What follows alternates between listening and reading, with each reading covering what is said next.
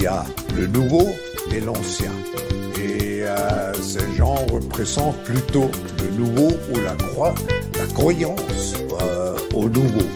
Alors c'est l'espoir qui va avec M. Macron qu'il est le bon guide de nous amener dans ce monde nouveau. Si nous savons collectivement nous comporter de manière plus sobre, nous savons faire des économies d'énergie partout, alors il n'y aura pas de rationnement et il n'y aura pas de coupure. Mais c'est coupé, mais c'est décalé. Coupé, mais c'est sur 19 degrés. Coupé, mais c'est économisé. Pour tout qui est lancé dans mon jet privé. Pour tout qui est lancé dans mon jet privé. Chacun aura sa feuille de route et pourra prendre la mesure des défis qui nous attendent sur les finances publiques et la transition écologique par exemple. A quoi dans ton panier? Runacher, vas-tu nous expliquer? Acheter voiture kilowattée, mais y a plus électricité. Baisser, couper, baisser, décaler. Couper, baisser sur 19 degrés. Couper, baisser, économiser. Pour ceux qui dansent dans mon jet Ah, j'ai une envie de grande bascule, moi, c'est dingue. Putain, c'est le temple solaire, les gars.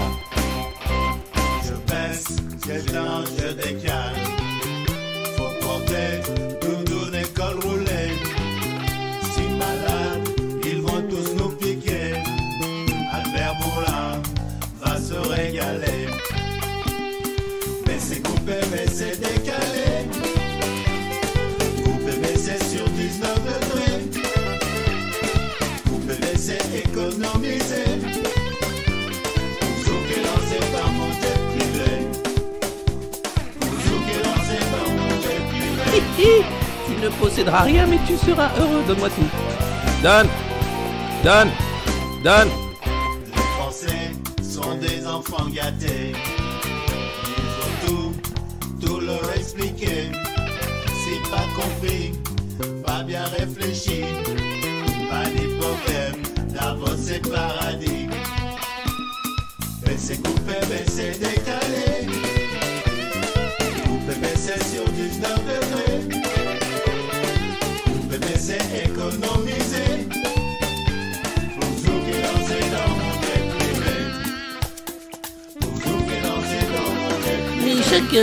surtout mesurer que face à ces défis considérables, il y aura de réussite que collective.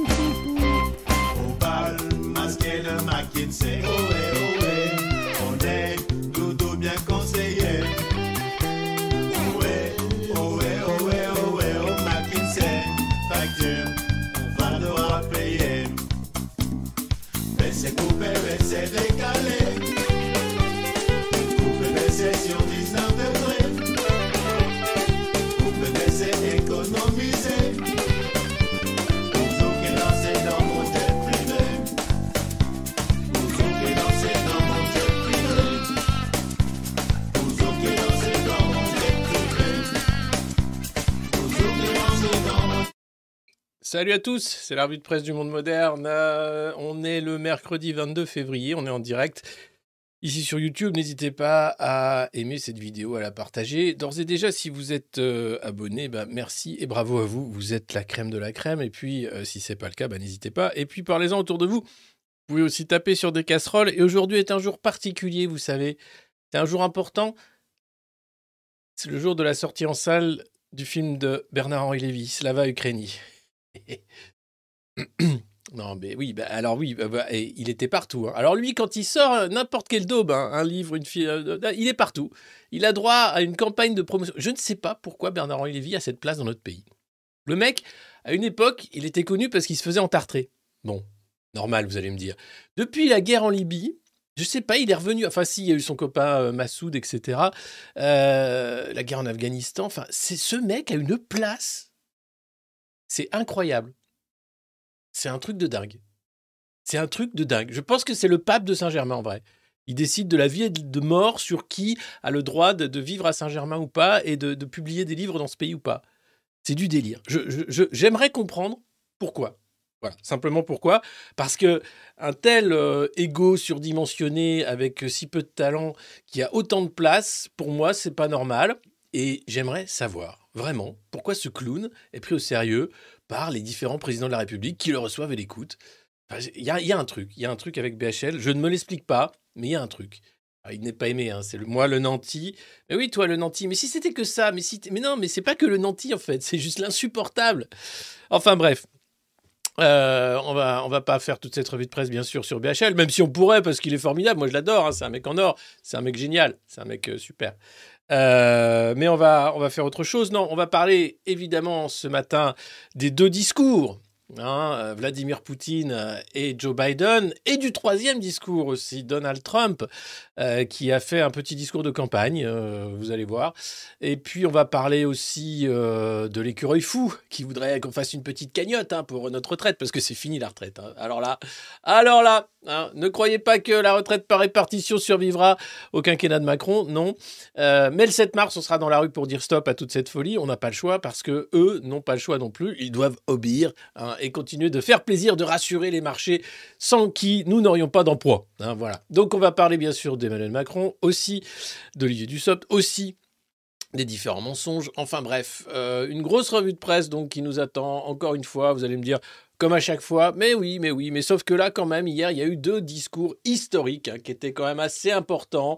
Euh, le discours, euh, non pas lui, pardon, le discours de Vladimir Poutine euh, qui expliquait un peu sa vision civilisationnelle et puis le discours de Joe Biden qui était un discours pour la guerre expliquant que les États-Unis sont derrière l'OTAN et qu'ils sont à fond pour que l'Ukraine gagne. Sauf que on va en parler. D'abord le discours de Poutine. Euh, je ne sais pas si vous l'avez euh, écouté, vu, entendu, entendu des gens en parler. Euh, C'était un discours à l'adresse du public russe, clairement, pour essayer de souder les gens autour de cette guerre en Ukraine, avec l'idée quand même que la Russie ne fait pas la guerre au peuple ukrainien, mais au régime de Zelensky et à ses maîtres occidentaux qui ont mis sous leur coupe le peuple ukrainien. Alors, c'est bien dit comme ça, mais il y a quand même beaucoup de morts civiles. hein. L'ONU vient de sortir un rapport, 8000 morts, 15 000 blessés, et encore sont des chiffres sous-estimés compte tenu du fait qu'on ne sait pas vraiment hein, combien de morts sont, euh, en présence dans les deux camps, euh, même si euh, les cimetières de soldats russes commencent à se multiplier dans les provinces, tout comme les cimetières de soldats ukrainiens et de civils ukrainiens également. Donc, enfin, le discours de Vladimir Poutine était clair, c'est une guerre où se joue l'avenir de la civilisation et particulièrement la civilisation russe.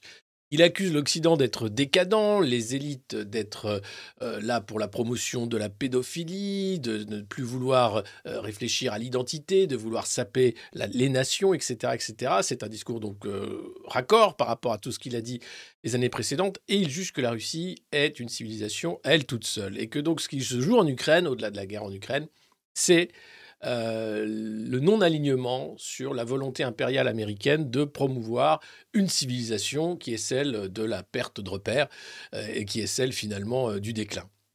Il y avait deux points importants dans le discours de Poutine qui n'ont pas été assez soulignés. Le premier, c'est la sortie de START, les accords sur la non-prolifération nucléaire. Alors ça, c'est c'est pas une, c'est une sortie, c'est-à-dire c'est une mise en veille de START. Mais euh, le ministre de la Défense a, a rassuré que la Russie n'allait pas surproduire d'armes nucléaires, qu'elle restait dans le cadre de START, mais qu'elle ne voulait pas ouvrir les portes de ses bases militaires à des inspecteurs internationaux, compte tenu euh, des intentions belliqueuses des États-Unis, qui peut se comprendre. Donc mise euh, sur pause de START euh, pour la prolifération nucléaire. Ça ne veut pas dire que la Russie euh, change de stratégie. Euh, elle a toujours dit, et Poutine l'a toujours dit dans tous ses discours, que les Russes n'utiliseront jamais les premiers l'arme nucléaire. S'ils le font, c'est parce qu'ils auront été attaqués par l'arme nucléaire, euh, par les États-Unis ou leurs alliés de l'OTAN. C'est assez important parce que euh, on est en train de parler d'escalade. Tout le monde veut faire penser que les Russes vont frapper les premiers. Depuis le début, ils ont dit qu'ils n'utiliseraient pas l'arme nucléaire les premiers. Alors, c'est eux les premiers qui ont fait rentrer les chars. hein. Mais après, il y a le Donbass, euh, euh, vous savez, vous connaissez l'histoire. Et puis le deuxième point important dans le discours de Poutine, c'est sur la dédollarisation du monde. La Russie devient le fer de lance des non-alignés. Clairement, vous avez un monde qui va être le monde des sujets des, pays vassaux, hein, des pays colonisés par les États-Unis, l'Occident, dont la France fait partie. Et puis vous avez le monde, deux tiers de la planète, hein, la, majeure partie des habitants des terrestres ne font pas partie de cet Occident-là, qui sont les non-alignés, qui refusent l'ordre américain et le dollar en particulier. Et donc euh, l'économie russe va se recentrer, s'auto-centrer même. Poutine a fait un appel aux oligarques en leur expliquant qu'ils n'auront jamais leur place à l'Ouest, qu'ils seront toujours traités comme des citoyens de seconde zone, et que s'ils ne rentraient pas tout de suite, ils seraient aussi traités comme des citoyens de seconde zone en Russie. Et là-bas, quand tu es oligarque et que tu pas bien vu, généralement, tu tombes d'une fenêtre. Enfin, ça, ça, se passe très mal, quoi. Et donc, il les appelle à revenir investir majoritairement en Russie. Il va développer également l'économie russe euh, vers l'Est, donc la Chine, mais aussi la Sibérie, avec euh, des liens et des développements économiques de ce côté-là. Euh, donc, c'est un recentrage économique sur la Russie et un désengagement des, des Russes vers l'Occident, avec un investissement en revanche, vers les non-alignés, Afrique, Inde, euh, Chine, euh, etc., etc. Et la volonté euh, de Poutine est claire, c'est de faire en sorte que le dollar ne soit plus la monnaie de référence et que les États-Unis ne soient plus les gendarmes et les maîtres du monde. Et en cela, il est rejoint par les Chinois, qui ont proposé un plan, de paix à Zelensky d'ailleurs, qui sont prêts à aider les Russes, qui s'alignent derrière les Russes, là en l'occurrence, enfin qui s'alignent, ordre de bataille derrière les Russes, les Indiens, les Iraniens, les Pakistanais, les Syriens, etc., etc. Il y a tout un monde, en fait, les Africains aussi, qui commencent euh, à comprendre que finalement, le gaz russe n'est pas cher, et ouais, et que ça évite peut-être une guerre avec les Américains, enfin, on n'en est pas sûr. Et on est là dans un moment de l'histoire qui est en train de rebattre totalement les cartes. Donc c'est ça qui est important dans ce discours, au-delà du fait que Poutine joue aussi son va-tout politique, parce que s'il perd la guerre en Ukraine, en 2024 il y a des élections, il n'a aucune chance, enfin ce sera très difficile euh, pour lui de maintenir son pouvoir en Russie s'il y a une défaite militaire en Ukraine. Le problème c'est quels sont les objectifs aujourd'hui en Ukraine? Euh, Est-ce qu'il faut arrêter les frontières? Est-ce qu'il faut... Euh, continuer la guerre? Est-ce qu'il faut renverser le régime de Zelensky? Voilà, c'est très compliqué. Là-dessus, j'ai pas de réponse. Mais clairement, il faut trouver les pacifistes, une porte de sortie rapide. Sinon, la promesse, c'est euh, des milliers, voire des millions de morts, avec euh, peut-être euh, l'utilisation d'une arme nucléaire.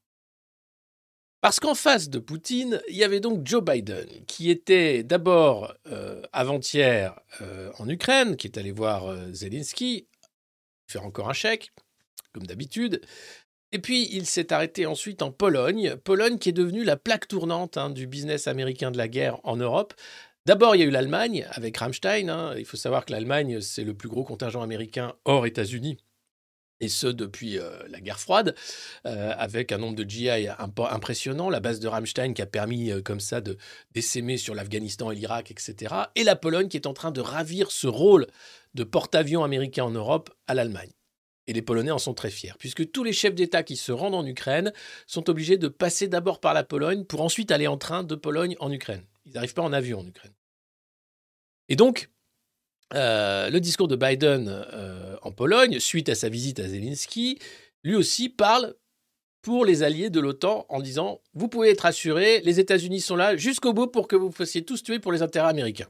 Et tout le monde applaudit, et les Polonais veulent davantage de liens avec les États-Unis, euh, et tous les pays inféodés sont très contents aussi euh, d'être du côté américain. Le problème, c'est que derrière, c'est une économie de guerre qui est en train de se mettre en place.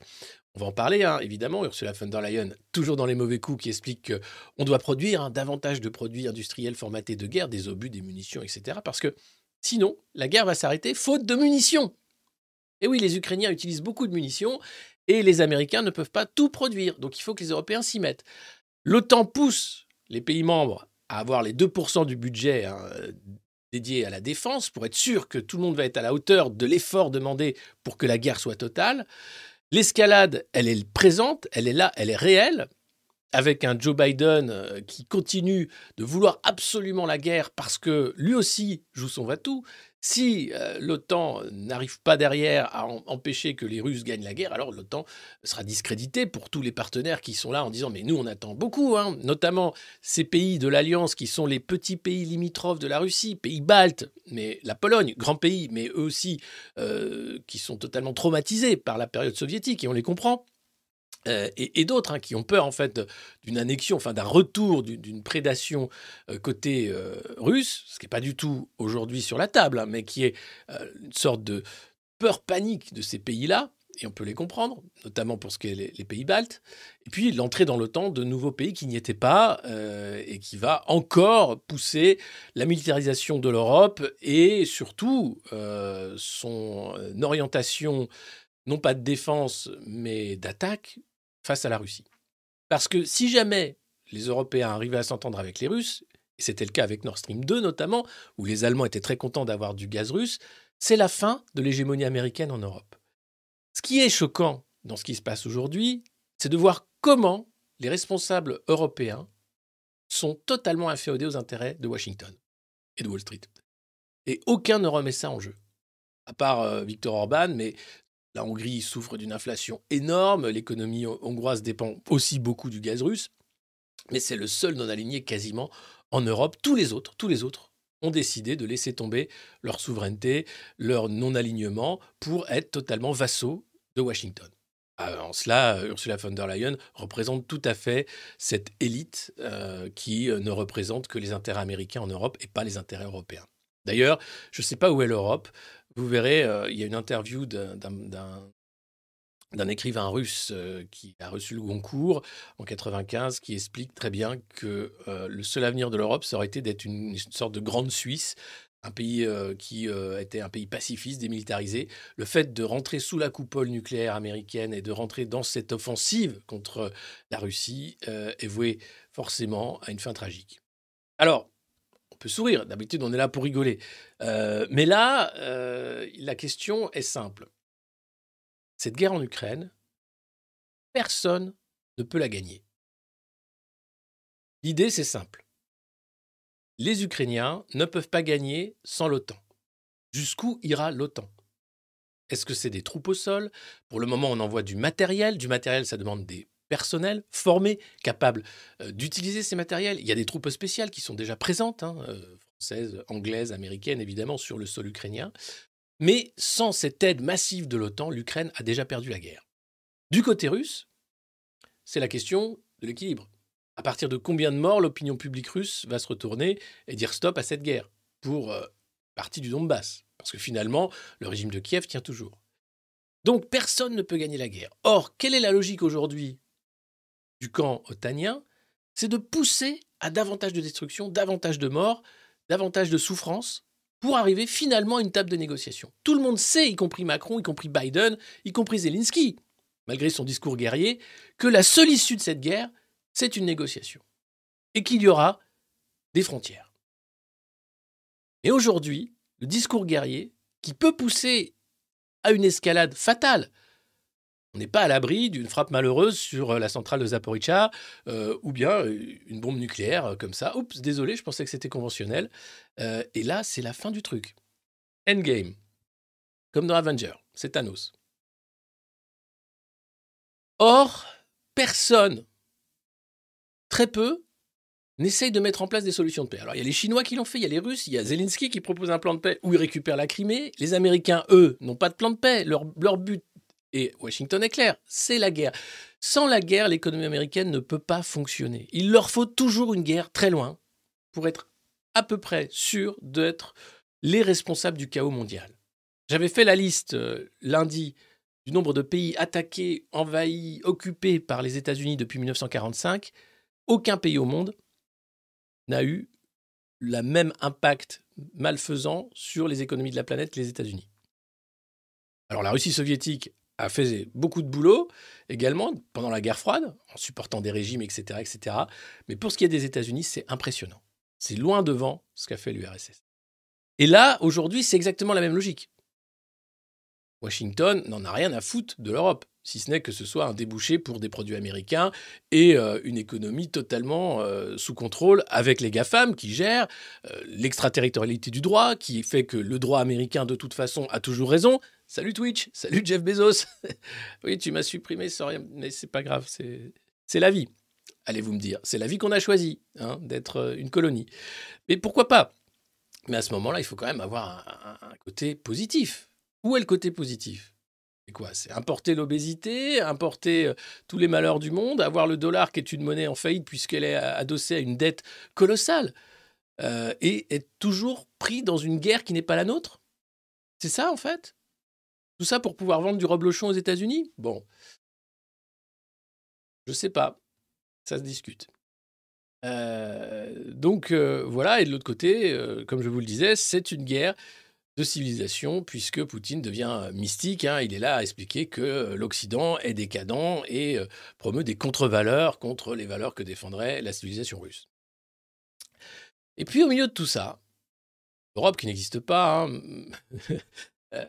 il y a Trump qui a fait un discours hier soir, hier dans la journée, euh, discours de campagne via son compte expliquant qu'il faut arrêter la logique guerrière de Washington, le Deep State, il a remis ça sur la table, expliquant que s'il était président, il n'y aurait jamais eu de guerre en Ukraine. Qu'il n'y a aucune raison de faire cette guerre en Ukraine, particulièrement pour les États-Unis. D'ailleurs, Trump va se rendre en Ohio, là où Biden évite soigneusement d'aller, vous savez, où il y a eu le grand déraillement de train avec la matière chimique euh, à East Palestine. Euh, Biden n'y va pas. Les Américains, notamment le camp républicain, commencent à être outrés par la position de ce président qui nie euh, l'ampleur de la catastrophe écologique euh, en Ohio, qui ne veut pas se rendre sur place. Euh, Trump va y aller. Trump lui aussi dit que, en tant que président, son rôle c'est pas de faire la guerre, mais d'assurer la prospérité des États-Unis. Et pour ça, il n'y a pas besoin de la guerre. Donc c'est assez intéressant. Et puis on a notre président à nous, Emmanuel Macron, qui est toujours sur le temps de retard. C'est assez marrant parce que quand tout le monde parlait réforme des retraites, quand c'était le grand débat ici, lui, sa priorité, c'était l'Ukraine. Il était partout dans le monde, hein, il était là à expliquer Ouais, mais moi, c'est la paix en Ukraine, c'est la paix en Ukraine. Là, hier, tu as deux discours majeurs.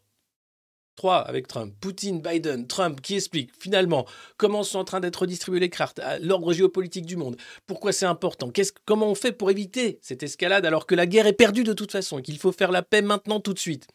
Et là, vous avez notre président à pour parler des retraites. C'est le contre-pied. C'est formidable. C'est une incohérence, le macronisme. Il faut que vous compreniez que ce mec, qu'on appelle président de la République, c'est un consultant de McKinsey, un banquier d'affaires de chez Rothschild, et c'est tout sauf un homme d'État. Et là, on en a encore une fois la preuve. Plutôt que de rentrer dans la grande histoire, peut-être euh, se calmer. Oh, Ce jour-là, il avait autre chose à faire. Non, non, je vais à Rungis à 4 heures du mat pour être sûr qu'on m'envoie pas des tomates, et je vais raconter n'importe quoi sur ma réforme des retraites. Et n'importe quoi, c'est vraiment ce qu'il a fait. Alors vous savez, parce que vous êtes euh, des modernos et que vous suivez cette euh, revue de presse depuis quelque temps maintenant, combien la parole de Macron ne vaut rien, combien il n'a fait que mentir et manipuler les Français depuis qu'il est au pouvoir, combien même sa campagne et sa prise de pouvoir, son élection a été le fait d'une construction mentale oligarchique imposée via les médias, propriété des milliardaires? Là, regardez, c'était donc lui à avec son petit bleu, et voilà ce qu'il dit hier à Rungis. Le sens quand même est là. On sait tous que vivant plus âgé, il n'y a pas de miracle. Si on veut préserver un système par répartition, il faut qu'on travaille plus longtemps. Donc ça, je ne dis pas que ça nous fait plaisir. Ça fait plaisir à personne quand euh, il faut travailler un peu plus longtemps. Mais si c'est un mensonge qui rassure, je préfère la vérité qui fâche. Et donc, oui, nous vivons plus âgés. Oui, nous Bah, je sais, vous pouvez plus l'entendre. Mais voilà ce qu'il disait. Il y a de ça, quoi 2018, 2019, c'était à l'époque de Delevoye, celui qui était chargé de faire la, la retraite à point. À propos de la retraite. Si on fait une réforme comme d'habitude, comme on fait depuis 20 ans, on dit on va décaler l'âge de départ à la retraite. J'ai dit il y a quelques mois, je ne ferai pas ça. Pourquoi c'est pas juste de faire ça?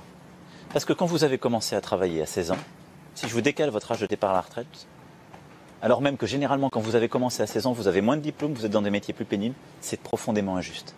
Deuxième chose, on est dans une économie où il y a encore beaucoup de chômage, il y a beaucoup de chômage des seniors, des plus âgés. Si on décale l'âge légal, on dit aux gens restez plus longtemps au chômage. C'est pas correct.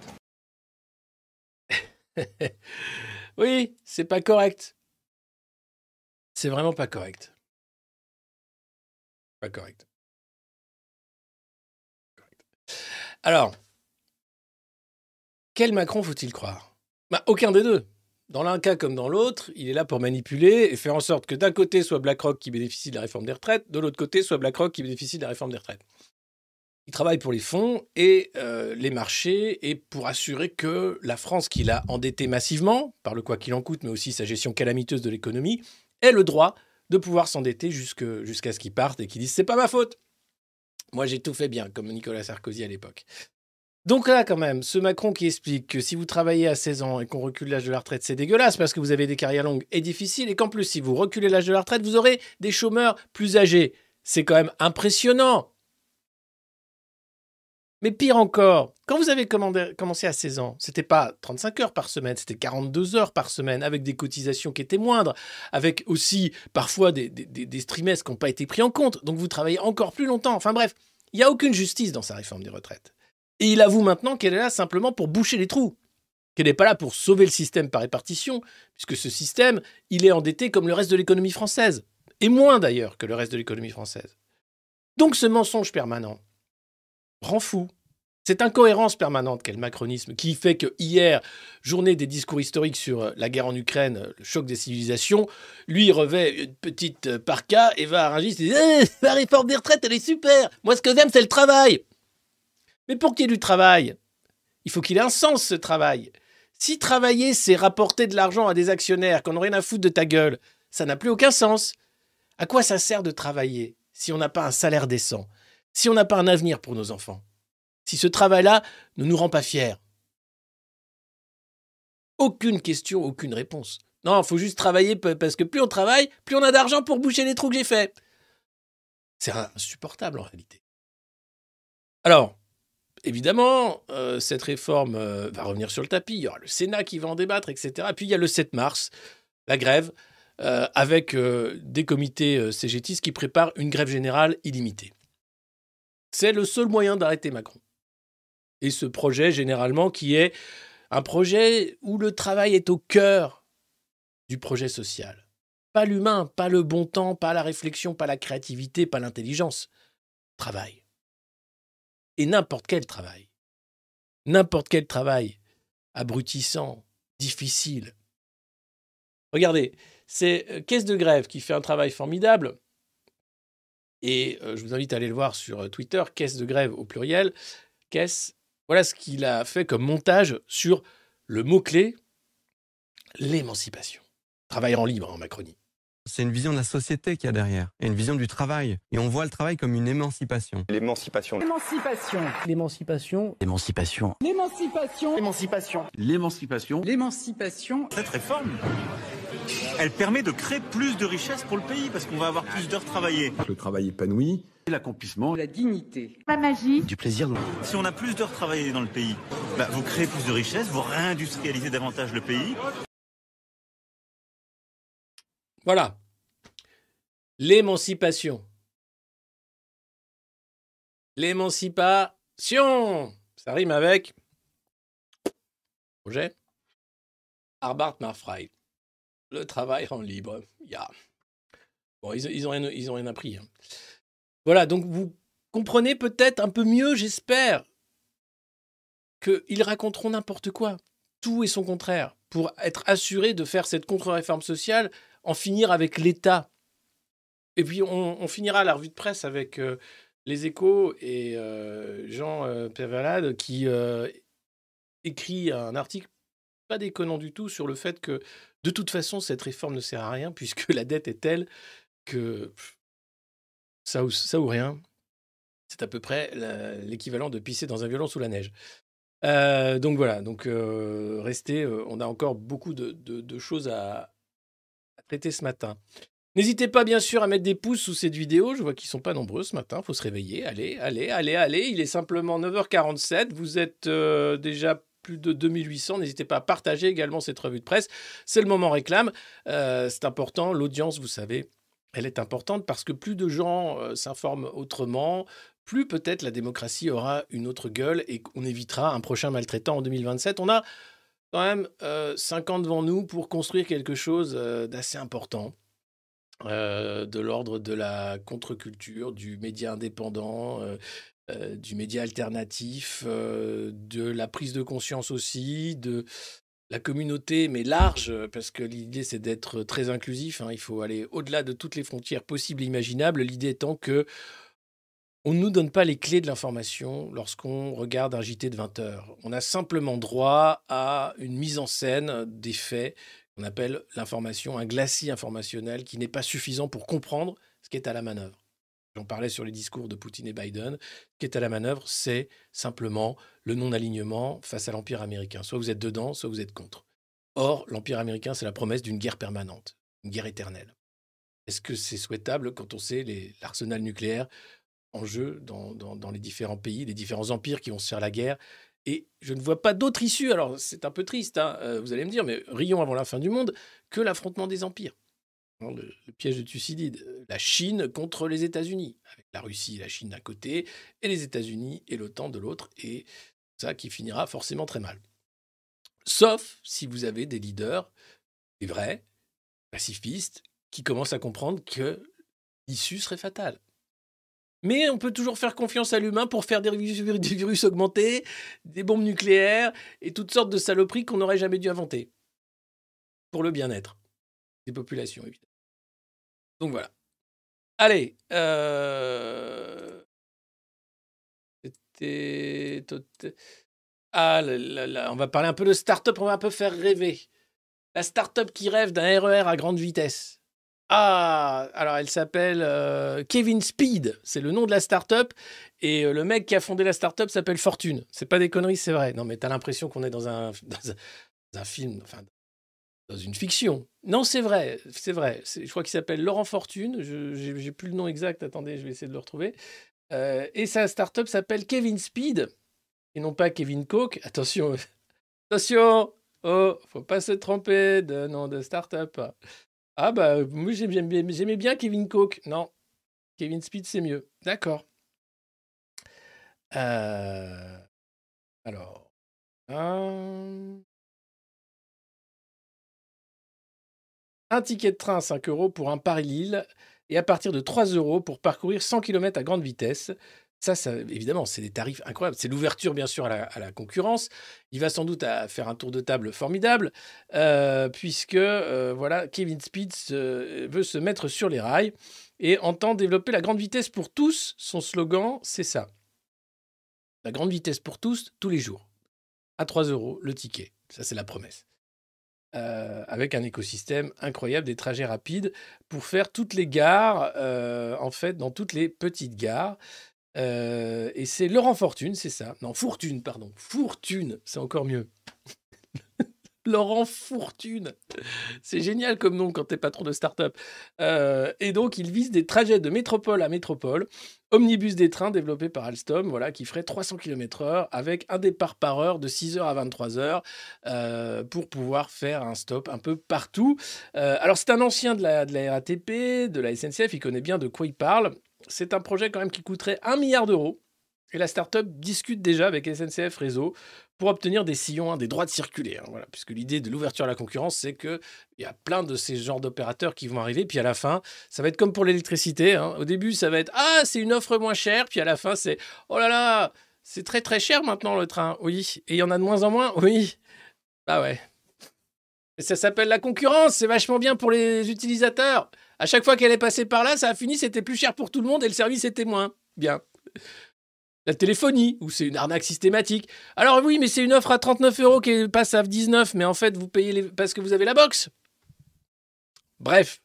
Voilà, donc Kevin Speed, bravo, bienvenue. On attend euh, avec euh, beaucoup d'impatience euh, Jean-Michel Jean la start-up hein, de, la, livraison de drogue à domicile.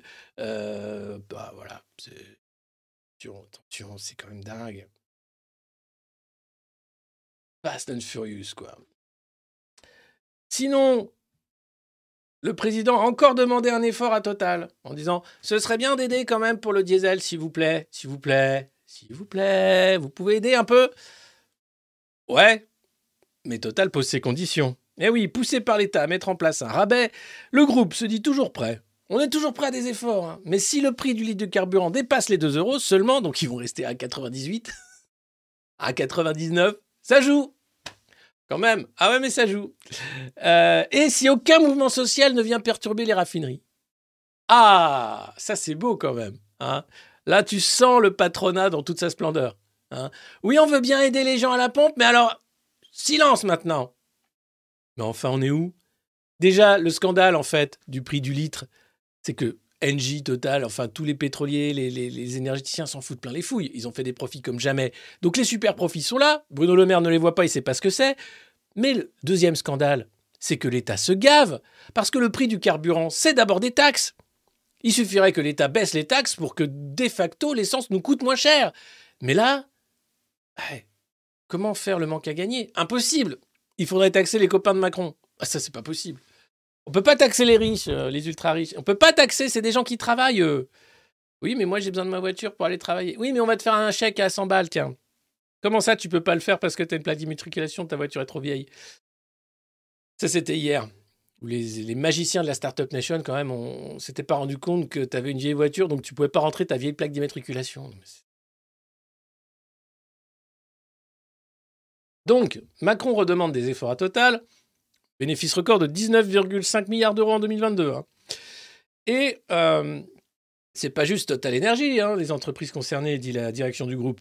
Depuis euh, février 2022 et nos premières remises dans les stations rurales, nous nous sommes toujours chargés nous-mêmes de l'annonce de nos mesures destinées à aider le pouvoir d'achat des automobilistes. C'est la petite soupape avant que les mecs aillent chercher les fourches. J'en parlais hier, hein. les Français s'appauvrissent, mais ils sont aussi complices de cet appauvrissement puisqu'ils refusent d'y mettre fin. Et donc, eh ben, ils sont souples. Ils consomment plus de produits qui sont euh, bah, moins bons. Ils font en sorte euh, bah, de consommer moins. hein. Vous allez voir, Agnès Pannier-Runacher est très content de nous d'ailleurs. On va... Ça super marché le plan de sobriété. faut dire, au prix où l'électricité, ah, comment, comment te dire? Et puis, on a eu de la chance.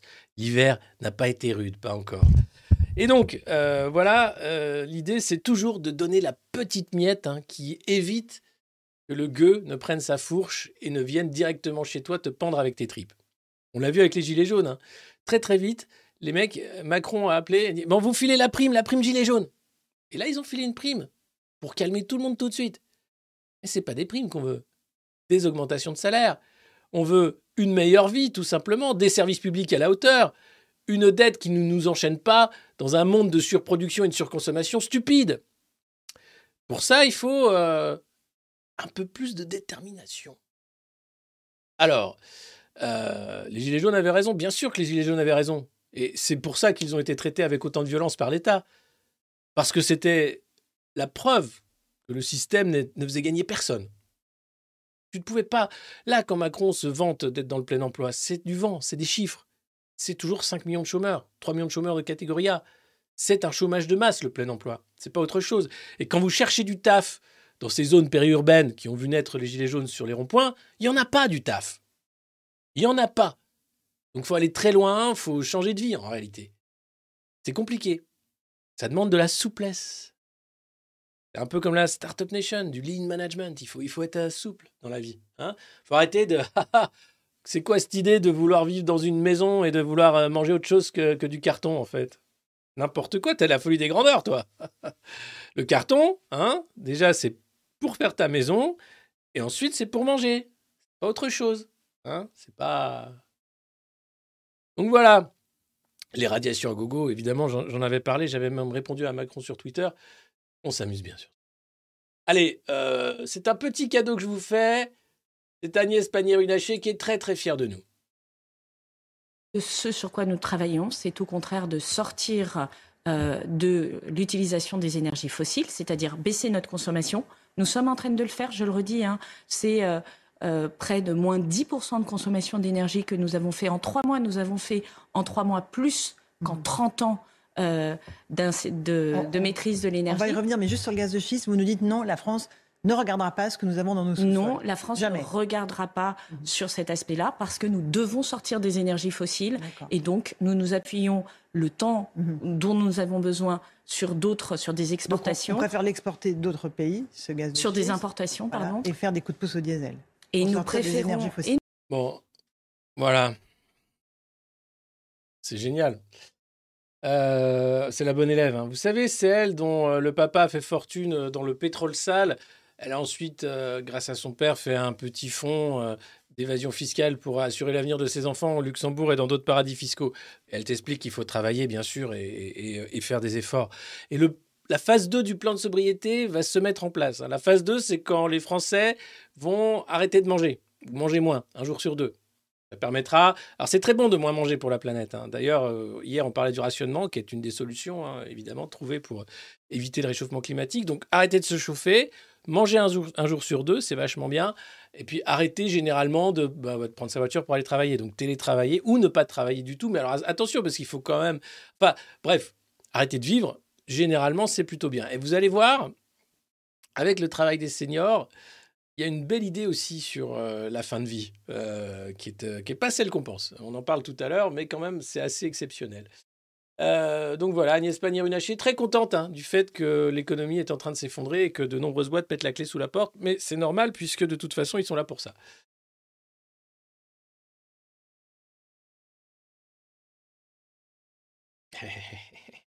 très content de ce gif. 31 jours sans véritable pluie en France, c'est un record historique qui bat celui du confinement, puisque quand il nous avait grand confinés, vous vous rappelez? Mais si, on n'avait pas le droit de sortir de chez soi parce qu'il y avait un virus tueur. Mais si, euh, oh, le- mais, le- mais si, le Covid-19. Oui, bah voilà. Donc, eh ben, il avait fait un temps magnifique. Et donc, tu étais coincé chez toi. Et si jamais tu allais sur la plage, attention, c'est interdit, le virus peut attaquer à n'importe quelle heure. Donc, euh, là, on va avoir une sécheresse plus longue que celle du confinement. 28 jours, 28 jours. Et bien là, c'est 31 jours sans pluie réelle. Ça veut dire que l'été va être sec, très sec. Ça veut dire qu'on va rentrer dans un stress hydrique à peu près endémique tout le temps sur le territoire français.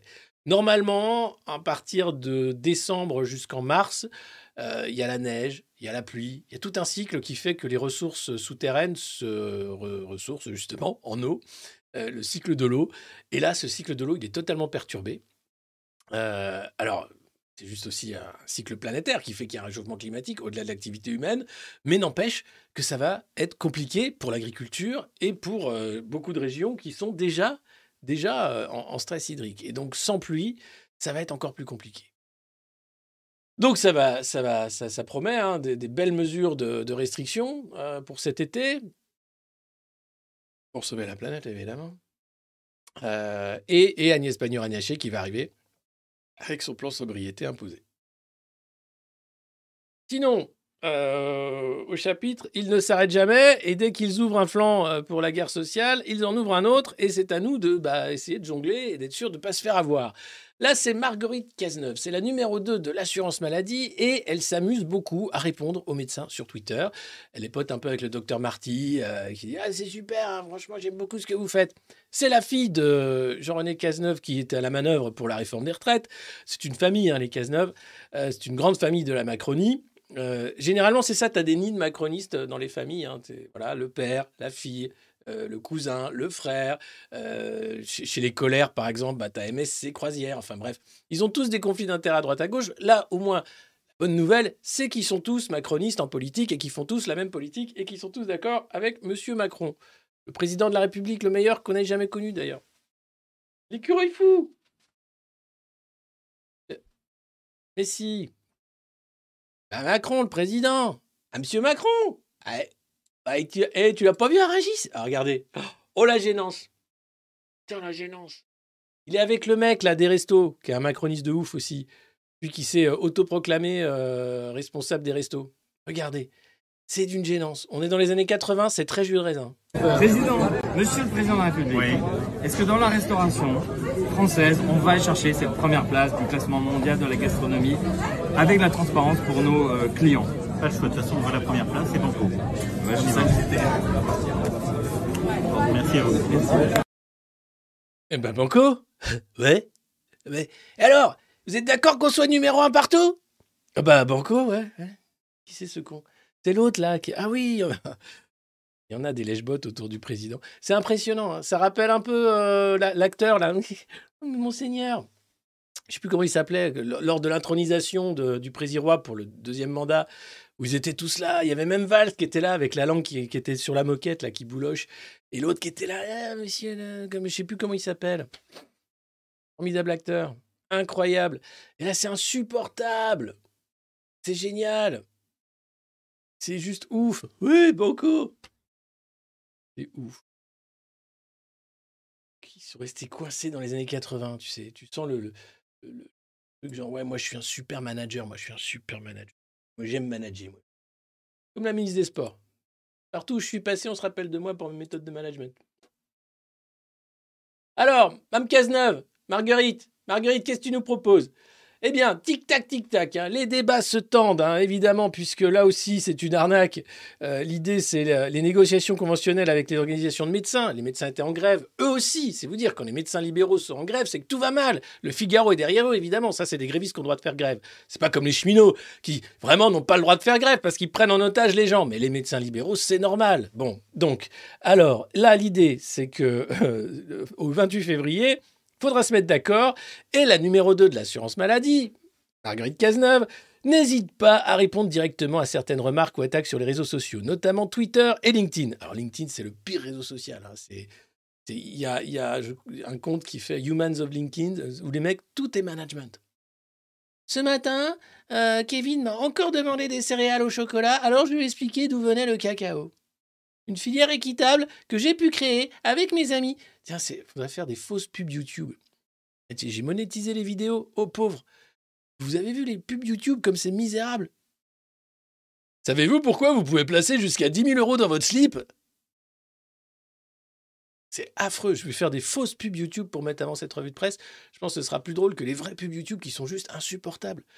La prise d'image, la prise de son, tout, même le propos. Tu te dis, mais qu'est-ce que c'est ces pubs? D'où ça vient? Je préfère à la limite des pubs pour les fromages. Rendez-moi la pub du fromage. Non, non. Là, t'as affaire à des pubs pour des trucs. Avez-vous déjà pensé à placer votre argent dans votre slip? De- de- non, mais alors c'est dommage parce que nous proposons ici, avec Slipoo, la nouvelle start-up du slip placement. À Twitch, c'est misérable, mais on n'y est plus. euh. Et tant mieux Parce que non, là-bas, Twitch, t'avais... Tu vois, ici, tu as le droit de rien dire. Mais alors, Twitch avait encore plus le droit de rien dire. Et à la fin, c'est tellement l'enfer là-bas qu'ils font des enquêtes externes sur toi pour te supprimer ton compte Twitch parce qu'on faisait attention quand même de rien dire. Mais pour nous supprimer quand même, ils te font des enquêtes externes pour te dire Ah non, t'as pas le droit d'être sur Twitch. Toi, t'as pas le droit. Ils avaient viré comme ça euh, une, euh, une ex-porn star euh, US avait une super chaîne de gaming. Alors, elle faisait des millions de vues, hein, rien à voir avec nous, évidemment. Évidemment, elle jouait, elle jouait à des jeux vidéo. euh, bon, ben voilà, donc les puceaux étaient là. Ils l'ont virée parce que c'était une ex-porn star. Et donc, elle n'avait pas le droit d'être sur Twitch. Pervertissait la jeunesse. Donc, euh, waouh, cette plateforme de mormons complètement stupide et, et- lobotomisée, très bien, sans moi, ça ira très bien. En revanche, si tu peux rendre la thune, et si on peut, si on peut un peu quand même le grain de sable et, puis aller les chercher avec tous les gens qui se sont fait virer pour rien de cette plateforme débile, ce serait pas mal. Moi, bien sous tout rapport, évidemment. Non, c'est non, non, non, c'est pas bon. Je ne sais plus le nom de, de... Twitch Marigold. Non, ça va, ça va. Revenons à Marguerite Cazeneuve. Avec son côté punk. Elle a un côté punk. Alors, faut bien le chercher quand même. Mais non, mais c'est parce qu'elle va sur Twitter. Regardez. La numéro 2 de la... N'hésite pas à répondre directement. hein, donc voilà. Vous êtes vraiment médecin? Tendance anti-vax alors Parlez-moi un peu de ce grand piège qu'on essaye de vous tendre rétorquait-elle dimanche à un tweetos l'accusant d'être venu ici pour radicaliser la base.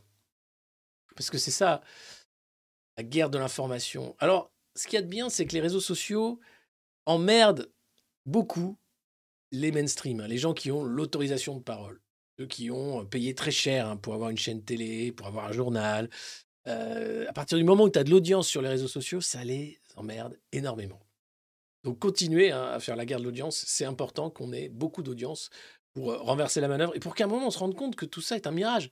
Finalement, si vous regardez en termes d'audience, en termes d'abonnés, en termes de, vues, en termes de surface, bah, il y a une arnaque énorme entre ce qu'on nous vend comme étant euh, les mainstream et puis les audiences qu'on peut avoir sur les autres plateformes. Aujourd'hui, clairement, les mainstream sont mainstream et à raison parce qu'ils ont beaucoup plus d'abonnés et euh, de, de, de vues que, que les médias indépendants. Ça, c'est une vérité qu'on est loin de renverser, malheureusement. Même si on fait des efforts et on bosse bien. Mais il faut continuer. On a un gros travail devant nous et je pense qu'on peut le faire. Alors après, nous, notre problème, c'est qu'en France, c'est un petit pays. Alors on parle à la francophonie. hein. Les Français, je sais que vous regardez cette revue de presse de partout dans le monde. Il y a des francophones aussi qui regardent ça dans d'autres pays que, la France. Des Français expatriés qui euh, se tiennent au courant de ce qui se passe en France via cette revue de presse.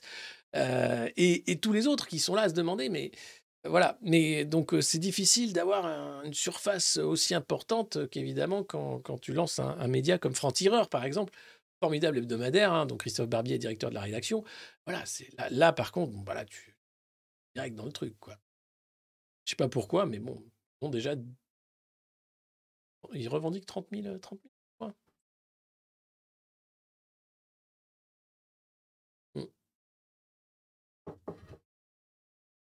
Bientôt les 100K ici, ouais. Ça, c'est bien. Et bientôt les euh, 400 abonnés, puisque vous êtes de plus en plus nombreux à vous abonner. Merci beaucoup. Et ça, c'est important. Vraiment, je, je le rabâche, mais parce que c'est. Je lis cette presse mainstream pour que vous compreniez comment on présente l'information dans cette presse-là. Et c'est important, parce que derrière, des gens lisent ça au premier degré. Les interviews de Macron, les interviews de, Philippe, les interviews. Voilà, de, l'époque, c'était Valls qu'on allait interviewer très sérieusement. Voilà, donc c'est Marguerite Cazeneuve, voilà, retenez bien son nom. Elle est là pour l'assurance maladie, puisque le deuxième chantier, on va voir s'aborder les retraites, l'assurance chômage, c'est bien sûr l'assurance. Et puis, euh, cet entrefilet qui mériterait quand même qu'on s'y attarde dans le Parisien, qui appartient à Bernard Arnault, Saint Bernard Arnault, pardon, le, saint patron des patrons. Euh, alors, les seniors, euh, il y a moins d'accidents du travail, mais ils sont plus graves. Ah, oui. Alors, les travailleurs de plus de 50 ans ont un peu moins tendance, alors un peu moins, pas beaucoup, à peu près pareil, à avoir des accidents de travail que les autres, mais ces accidents sont plus graves quand ils surviennent selon l'Observatoire Santé, qui a publié euh, hier par la Mutualité française. Les accidents du travail euh, des plus de 50 ans représentent 25% des accidents du travail totaux. Un quart.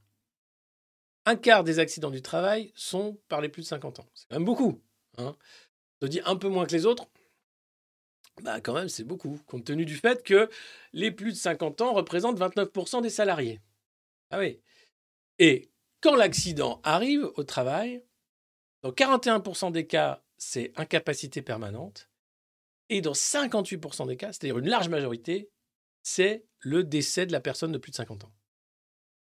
Donc faire travailler deux ans de plus à partir de 62 ans, pousser à l'emploi des seniors toujours plus, c'est ouvrir la porte à davantage d'accidents du travail.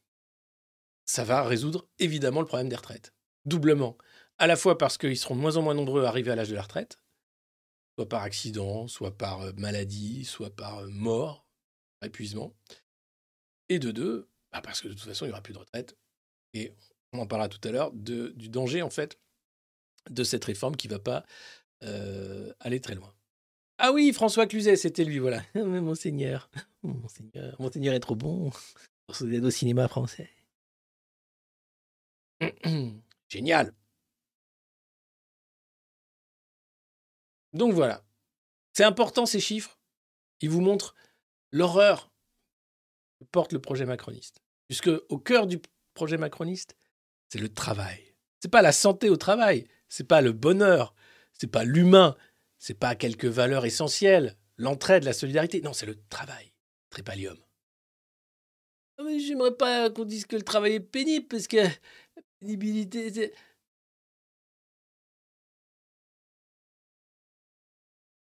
Et puis sinon, trois véhicules BM de prix, hein, utilisés par des conducteurs interpellés dans l'enquête sur le tournage d'un clip du rappeur Joule, ont été saisis et seront remis à l'agence de gestion de recouvrement des avoirs saisis et confisqués. Ils ont fauché trois bagnoles pour un clip de Joule. Et visiblement, ce n'était pas des RS, c'était des BM, pas des Audi. Euh, une enquête a été ouverte après le tournage, c'était le 12 février à Toul, d'un clip de Joule et du rappeur KVRA, originaire de la ville de Meurthe-et-Moselle. Le tournage s'était fait sans déclaration ni autorisation. Ah là là là là là là. Et il y avait eu des rodéos. Oh là là là là là. Comment ça, vous avez osé tourner un clip sans autorisation? Bah, La street cred. Jules, c'est quand même un des plus gros vendeurs. hein. C'est le rappeur du moment. Enfin, rappeur, c'est au-delà de ça. C'est un chanteur populaire. Le Marseillais, une bande organisée. Enfin, tout. Il y a tout dedans, quoi. Et là, ils lui ont saisi trois bagnoles pour le clip. C'est de l'intimidation policière. Alors, il y avait eu des rodéos, mais évidemment, tu fais un clip, euh, tu mets un peu des. Enfin, bref. Euh, alors, je vois que vous n'aimez pas Jules dans le chat. Moi, je l'aime beaucoup. Je trouve que c'est un mec incroyable. Euh, il pond une chanson par jour, c'est incroyable. Et comme ça, il a improvisé en direct dans le Vélodrome un son. Euh, Non, moi j'aime beaucoup Jules pour ce qu'il fait, pour ce qu'il représente. Euh, et en bande organisée, je suis désolé, c'est quand même un tube. Ça faisait longtemps qu'on n'avait pas eu un truc de, cette force-là, quoi. Après, on aime, on n'aime pas. Voilà, moi j'aime Jules. et au début, j'avais du mal hein, avec l'OVNI et tout, mais en écoutant et en voyant qu'il y a quand même derrière quelque chose de l'ordre de, bah, de l'artiste, quoi. Ah ouais pose des textes, des sons, et c'est cohérent. Et ça tient la route. Et il y a un côté euh, bande qui, est, vraiment euh, tient la route aussi, quoi. Et ouais, on aime, on n'aime pas, mais il a du talent. Je suis tout à fait d'accord avec ça. Et là, aller saisir trois bagnoles sur un clip, les gars, il n'y avait pas moyen de faire autrement? Non, visiblement non. Et surtout, là, les mecs, ils, ils le mettent direct à l'agence de gestion de recouvrement des avoirs saisis, quoi. Allez, vends-moi les BM, s'il te plaît. Je, j'attends de voir qui va racheter les BM. Ce serait bien de savoir si c'est comme les meubles qui ont disparu des châteaux de la République, qui ont été vendus euh, 2 euros alors qu'ils en valaient 100 000. Qui a acheté? Qui a été au courant de cette vente? Et qui est arrivé au bon moment pour acheter à un prix défiant toute concurrence des œuvres d'art? Parce que là, c'est, quasi la bande organisée, elle n'est pas du côté de Joule. Il faut comprendre qu'on a aussi affaire face à nous à une bande organisée. Voilà. Euh, Jules, c'est un monstre. Bah, grave. Un énorme monstre de son. Sinon, encore un drame de la transidentité. Léa, femme transgenre, maçon, ne trouve plus de travail. Alors, euh, il y a un vrai problème avec euh, la transidentité, c'est qu'il y a une transphobie, elle est réelle. hein. Après, on va dire, on parle trop de ce sujet, etc. Non, euh, on n'en parle pas trop. On en parle et donc à chaque fois, ça fait débat. Mais là, euh, c'est quelqu'un qui a vécu longtemps dans un corps d'homme se sentant femme. Il a attendu la quarantaine pour devenir femme. Entre-temps, il a une fille euh, qui a 13 ans, il s'est marié, etc. Et il a une carrière de maçon. Et lui, euh, à partir de- du moment où il ne pouvait plus faire autrement, il a entamé une procédure de changement de genre. Ça met du temps. Il est devenu femme, il suit traitement aux hormones, etc. Et plus personne ne veut l'embaucher parce qu'il est devenu femme. Mais ça reste le même maçon, qui a les mêmes capacités, qui a la même connaissance, qui sait faire le même travail. Or, il se retrouve dans un milieu non seulement potentiellement transphobe, surtout extrêmement misogyne. Donc c'est doublement compliqué pour lui. Et euh, il a lancé donc un crowdfunding pour aider à créer son entreprise, parce que son partenaire, sa partenaire est aussi transgenre. Euh, ils ont eu du mal à trouver même un logement. Enfin, il y a quand même, et là, vous pouvez penser ce que vous voulez, hein, euh, une transphobie réelle. Quelque chose qui fait que ces gens-là ont la vie difficile. C'est pas forcément un choix quand tu changes de genre. C'est aussi parce que bah, tu es trop malheureux. Enfin, c'est ça où euh, il il y a plus de vie possible pour beaucoup. Et en France, c'est quand même une procédure très encadrée, avec euh, un suivi psychiatrique. Enfin, c'est très long avant d'arriver à- à faire ça. Donc, euh, donc euh, je ne vais pas faire de blagues là-dessus. Je pense qu'il faut arrêter de, faire des blagues là-dessus. Je sais qu'il y en a beaucoup qui pensent que le woke euh, est une idéologie dangereuse, etc. Oui, il y a une vraie question sur l'identité et il y a une scène qui est de l'ordre de la mode et, qui là est très loin de, ces réalités-là. Mais là, on parle d'un un homme de 40 ans qui devient femme parce qu'il a plus le choix, qui fait maçon. Il fait pas ça pour se faire de la pub. S'il en parle, c'est parce qu'il se rend compte de la difficulté qu'il a à vivre en tant que femme. Vous avez des patrons aussi, un patron qui est devenu femme et qui dit une fois que je suis devenu femme, c'était plus compliqué aussi. Euh, dans les pays nordiques, je sais plus lequel. Euh, les plombiers aussi, on va avoir ça, ça, va voir. Mais euh, voilà, il y a un vrai sujet au-delà des caricatures, au-delà des blagues qu'on peut faire. Rappelez-vous aussi, enfin, l'homophobie, ce gamin de, de 14 ans qui a mis fin à ses jours à cause de harcèlement, parce que justement, il était traité de, de, de, de gays, de ce que vous voulez, etc. Il faut, faut prendre conscience aussi de la violence qui se déchaîne contre ces gens-là qui n'ont rien demandé. Après, il y a des gens qui, effectivement, en font une plateforme publicitaire et qui euh, en font trop. euh, Il y a un business autour de ça qui est malsain, mais il y a une réalité. euh, et il faut aussi prendre conscience de, de cette haine pas nécessaire pour des gens qui ne demandent pas ça. hein. Euh, ils n'ont pas demandé parce qu'ils ont changé de sexe, euh, qu'on les maltraite, euh, qu'on se moque d'eux et d'être euh, pris pour des boucs émissaires. Ça me paraît important parce que je trouve que c'est grandissant cette euh, petite musique de, haine de l'autre. Et c'est une haine comme une autre, hein. c'est un racisme comme un autre. hein. Donc voilà, un peu de prise de conscience, ça fait du bien à tout le monde.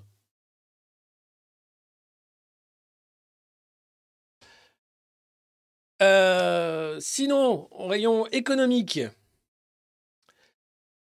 la charcuterie est en danger. Non, pas ça. Alors déjà qu'il y avait les nitrates euh, qui continuent d'être trop utilisés, hein, j'en parlais dans une revue de presse précédente en charcuterie, et qui font que, ah oui, euh, c'est quand même des poisons lents hein, qui filent le, cancer colorectal. Attention quand même. Euh, là, le groupe Fleury Michon, charcuterie industrielle, hein, on est quand même sur un truc, pas la charcuterie de... Voilà. A annoncé la fermeture de son usine de charcuterie cuisinée à Plélan-le-Grand, euh, en Ille-et-Vilaine. Tiens, je pourrais prendre la voix de Feu Jean-Pierre Pernaud. Le groupe Fleury Michon a annoncé la fermeture de son usine de charcuterie cuisinier à Plélan-le-Grand, en Ille-et-Vilaine. J'ai l'impression qu'il disait tout le temps en Ille-et-Vilaine quand il faisait le JT de 13h, le regrettait Jean-Pierre Pernaud.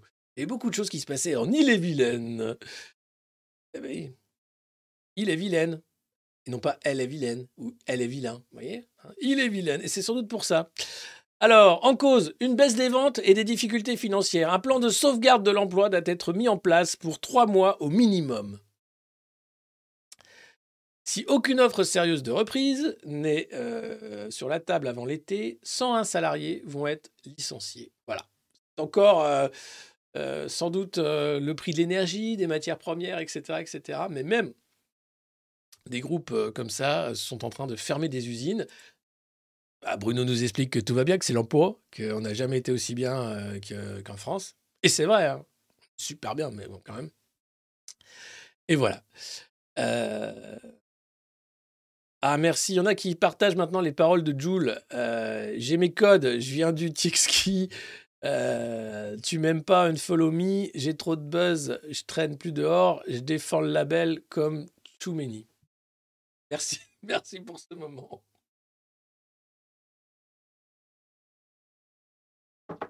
Ah là là là là là là. Et non, Pernod, il ben, ben, est inimitable. Alors, euh, mais quand même, Fleury Michon, euh, voilà. Sinon, euh, on parlait en ouverture de cette revue de presse des grands discours de Poutine et Biden sur l'Ukraine hier. Eh bien, dans les Hauts-de-France, pas de grands discours, hein, mais un appel aux dons lancé par le site de la Fondation de Lille dans le Nord pour sa ville jumelle de Kharkiv, dans le nord-est de l'Ukraine, qui a un besoin urgent de médicaments et de générateurs électriques. Un premier convoi partira début mars, selon le maire, la maire pardon, Martine Aubry. Vendredi, la ville de Lille se parera des couleurs ukrainiennes jusqu'au 1er. Donc ça fait vendredi, on sera le 24, ça fait même pas une semaine. C'est bien, c'est bien quand même. Ah oui, cette guerre en Ukraine, ce qui est détonnant, c'est de voir le nombre d'aides internationales. Le Japon s'y met, enfin tout le monde met des milliards sur la table, envoie des aides humanitaires, et au final, les postières se voient leur salaire coupé en deux parce qu'il y a une baisse d'activité. Et il manque de tout, il continue de manquer de tout. Euh, la Pologne a accueilli de nombreux réfugiés ukrainiens aussi. C'est pour ça que la Pologne aussi a pris ce poids dans, cette guerre en Ukraine. Elle y joue en fait euh, son poids dans la construction européenne et sur la scène internationale et en tant que euh, plateforme américaine en Europe. Euh, donc là, voilà, on continue. hein. L'aide est, non-stop, continue, c'est un flux d'aide, mais on ne sait pas comment ça se distribue sur place. Et même les Ukrainiens commencent à, voir qu'il y a un problème. Euh, et puis, il y a autre chose. Euh, ici, dans les médias occidentaux, on nous vend Zelensky comme le Messie. Il est partout. Il est euh, en en visioconférence euh, à la Biennale de Venise, à l'ouverture des Oscars, enfin partout, partout où il peut être. Est en visioconférence, il est mis là. C'est un héros, il est célébré en héros, etc. En Ukraine, c'est très différent.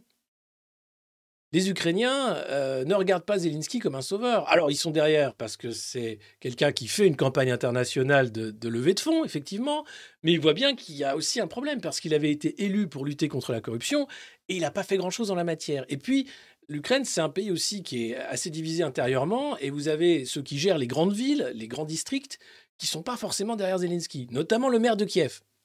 Les deux s'aiment pas beaucoup. Et, euh, donc, il faut pas croire qu'il y a une unité ou qu'il est vu là-bas comme euh, quelqu'un d'extraordinaire par les Ukrainiens. C'est loin d'être le cas. Donc, euh, nous aussi, on a vraiment une vision totalement biaisée des choses, avec des, gens comme BHL qui sont invités sur tous les plateaux pour raconter n'importe quoi. Il faut voir, hein, c'est, même historiquement, BHL raconte n'importe quoi sur l'Ukraine et Bandera, le moment bandériste. C'est pas, c'est pas ce qu'il dit. Il n'est pas à, une esbrouffe près, tout comme les Américains n'ont fait que mentir pour créer la guerre en Irak. Il faut se rendre compte de la manipulation dans laquelle on baigne. Et puis on accuse tout le temps les Russes de faire de la fausse information. C'est eux les champions de la fausse information, c'est eux les champions aussi de, la piraterie informatique, euh, du cyber, euh, la cyberwar, etc. Non. Et j'en veux pour preuve, euh, regardez, c'était ce matin, plusieurs radios russes commerciales ont été piratées et ont mis un message d'alerte d'une attaque imminente aérienne par missile pour euh, pousser les gens à aller vers des abris. Écoutez, en russe, mais vous allez comprendre. Donc, la cyberguerre, elle est déjà présente. La guerre de l'information, elle est déjà totalement présente. Je veux à nouveau marteler ça parce que euh, on fait comme si c'était pas le cas, mais c'est super important.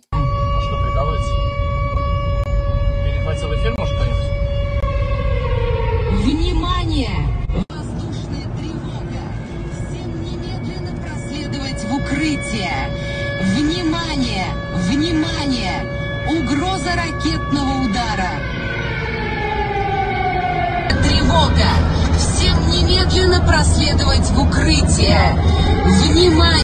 Donc ça, c'est, euh, c'était dans la région de Moscou, euh, à Nizhny Novgorod. Enfin, il y, a il y a une dizaine de villes euh, qui ont eu ces messages sur des radios piratées. Le ministère de la Sécurité russe euh, a été obligé de faire un démenti et d'expliquer que ben non, c'était un piratage. Donc l'international, Hollywood, c'est pas qu'une machine à produire du rêve, c'est une machine à produire de la domination. Et j'en veux pour preuve le film Top Gun. Top Gun, c'est le premier. hein. Euh, Maverick, là aussi, a remis une couche, mais le premier Top Gun, c'est un producteur d'Hollywood incroyable, qui a fini euh, d'ailleurs euh, d'une overdose sur ses chiottes, qui était déjà avait produit des films avec Tom Cruise. Il se dit mais il faudrait faire un film quand même avec l'armée américaine parce que là j'aurais des moyens exceptionnels. Et il deal avec l'armée américaine l'utilisation de vrais porte-avions, de vrais avions, etc. Et il fait une campagne de promotion de l'armée de l'air américaine et notamment de l'avion de combat, le Tomcat, je crois que c'est le F-14 dans, Top Gun. Euh, et, ça devient un succès planétaire. Hollywood, c'est une fabrique de propagande aussi. Et je vois, euh, il y a Bollywood qui très loin, je vois pas l'équivalent ailleurs. Nous, en France, on a une industrie culturelle du cinéma français. Bon, bah, quand tu fais Astérix, tu fais Astérix, hein, c'est pas... Voilà. Et puis, bon, on fait la Grande Vadrouille. Où, est passée la septième compagnie? Ah, pareil. Donc voilà, il faut être conscient de, cette manipulation de l'information croissante parce que sans ça, on, se fait totalement bouffer. Je reviens là-dessus souvent, mais je pense qu'il y, a- il y a tellement de, de manque de nuances. L'information est tellement prise dans les taux de la propagande et de la censure que c'est très difficile d'aller chercher au-delà et de se faire cette idée. Et je pense que c'est euh, important d'avoir ce rôle-là, de le tenir. Et quand tu vois les tombereaux de fumier que se prend sur la tête Arnaud Klarsfeld, parce qu'il est le seul à, expliquer qu'il faut la paix rapidement, et il n'est pas poutiniste, Klarsfeld, certainement pas. Il dit juste que l'Ukraine a un problème avec, avec Bandera. L'Ukraine a un problème avec l'antisémitisme. Et c'est pas parce que Zelensky est juif et qu'il est à la tête de l'Ukraine que ce problème est résolu. Parce qu'il y a un vrai problème. Et ne pas en parler, comme le fait BHL, C'est grave. Et le fait que BHL soit celui qu'on invite partout, soit l'homme qui murmure à l'oreille des présidents et qu'il ait ce poids politique dans notre pays, je ne comprends pas. Et là, il y a un souci. Et il faudrait un pendant. Euh, aussi, de l'autre côté, des grands intellectuels juifs de gauche aussi qui sont là pour dire non. Pas, c'est pas BHL n'est pas l'alpha et l'oméga euh, de la pensée contemporaine, euh, certainement pas. Mais le débat est totalement disproportionné. Voilà. Vous n'avez pas de contradicteur sur les plateaux à la hauteur pour dire stop. Vous racontez n'importe quoi, monsieur euh, Henri Lévy. Donc voilà, c'est assez, euh, assez impressionnant de, de voir euh, où on en est. Le Figaro qui titre sur le choc des deux mondes, c'était ce que j'expliquais en ouverture de cette revue de presse, sur ces, ces deux discours hein, euh, clés euh, qui ont été faits hier pour comprendre ce qui est en jeu en Ukraine, et c'est pas l'Ukraine, hein, évidemment. Euh, mais euh, quand même, euh, je trouve qu'on passe un peu vite sur le côté euh, Poutine, euh, autocrate, euh, joue son va-tout, Biden, euh, défense, euh, OTAN, euh, super. Non, non, non, non, non, non. Et c'est Andriy Makin, donc ce Goncourt euh, 95, écrivain russe, euh, qui, euh, franco-russe, qui euh, en parle le mieux et qui explique de toute façon que cette guerre n'a pas d'issue. Soyons clairs. Et euh, voilà ce qu'il dit euh, dans votre livre euh, Au sanglant chaos du monde. Vous opposez la force de l'amour. Il a raison. L'année dernière, vous espériez une paix rapide. Y croyez-vous toujours? Il y a un an, je disais que l'Europe devait devenir un vaste sanctuaire de la paix. Sans base militaire ni alliance agressive. Aucun autre choix n'est possible. Aucun pays ne doit subir d'ingérence. La démilitarisation doit concerner tous les pays sans exception. Une utopie, diriez-vous? Dans ce cas, allez-y. Choisissez l'escalade d'armement et la perspective pas si fantaisiste que cela d'un conflit nucléaire. Exiger la paix doit devenir non pas une option, mais la condition sine qua non de chaque gouvernance. La paix, rien d'autre. C'est quand même simple. C'est quand même des paroles de bon sens. La paix, rien d'autre. Qu'est-ce qu'on a face à nous? Des Joe Biden, des Ursula von der Leyen. Des gens qui veulent la guerre, absolument. Personne ne veut, dans cette affaire ukrainienne, la désescalade. Ça cache quoi? La faillite? Le fait que c'est la seule solution qu'on aura trouvée pour tenir les gens dans la peur après le Covid? La guerre nucléaire? Ah là, on a bien peur. On est sûr d'avoir bien peur. C'est quoi? Pourquoi il y a si peu de voix pacifistes qui ont le droit de parler, de s'exprimer, d'être médiatisées? Et quand elles le sont, elles sont accusées d'être pro-Poutine. Non, non, non, non, non, non. La paix et rien d'autre.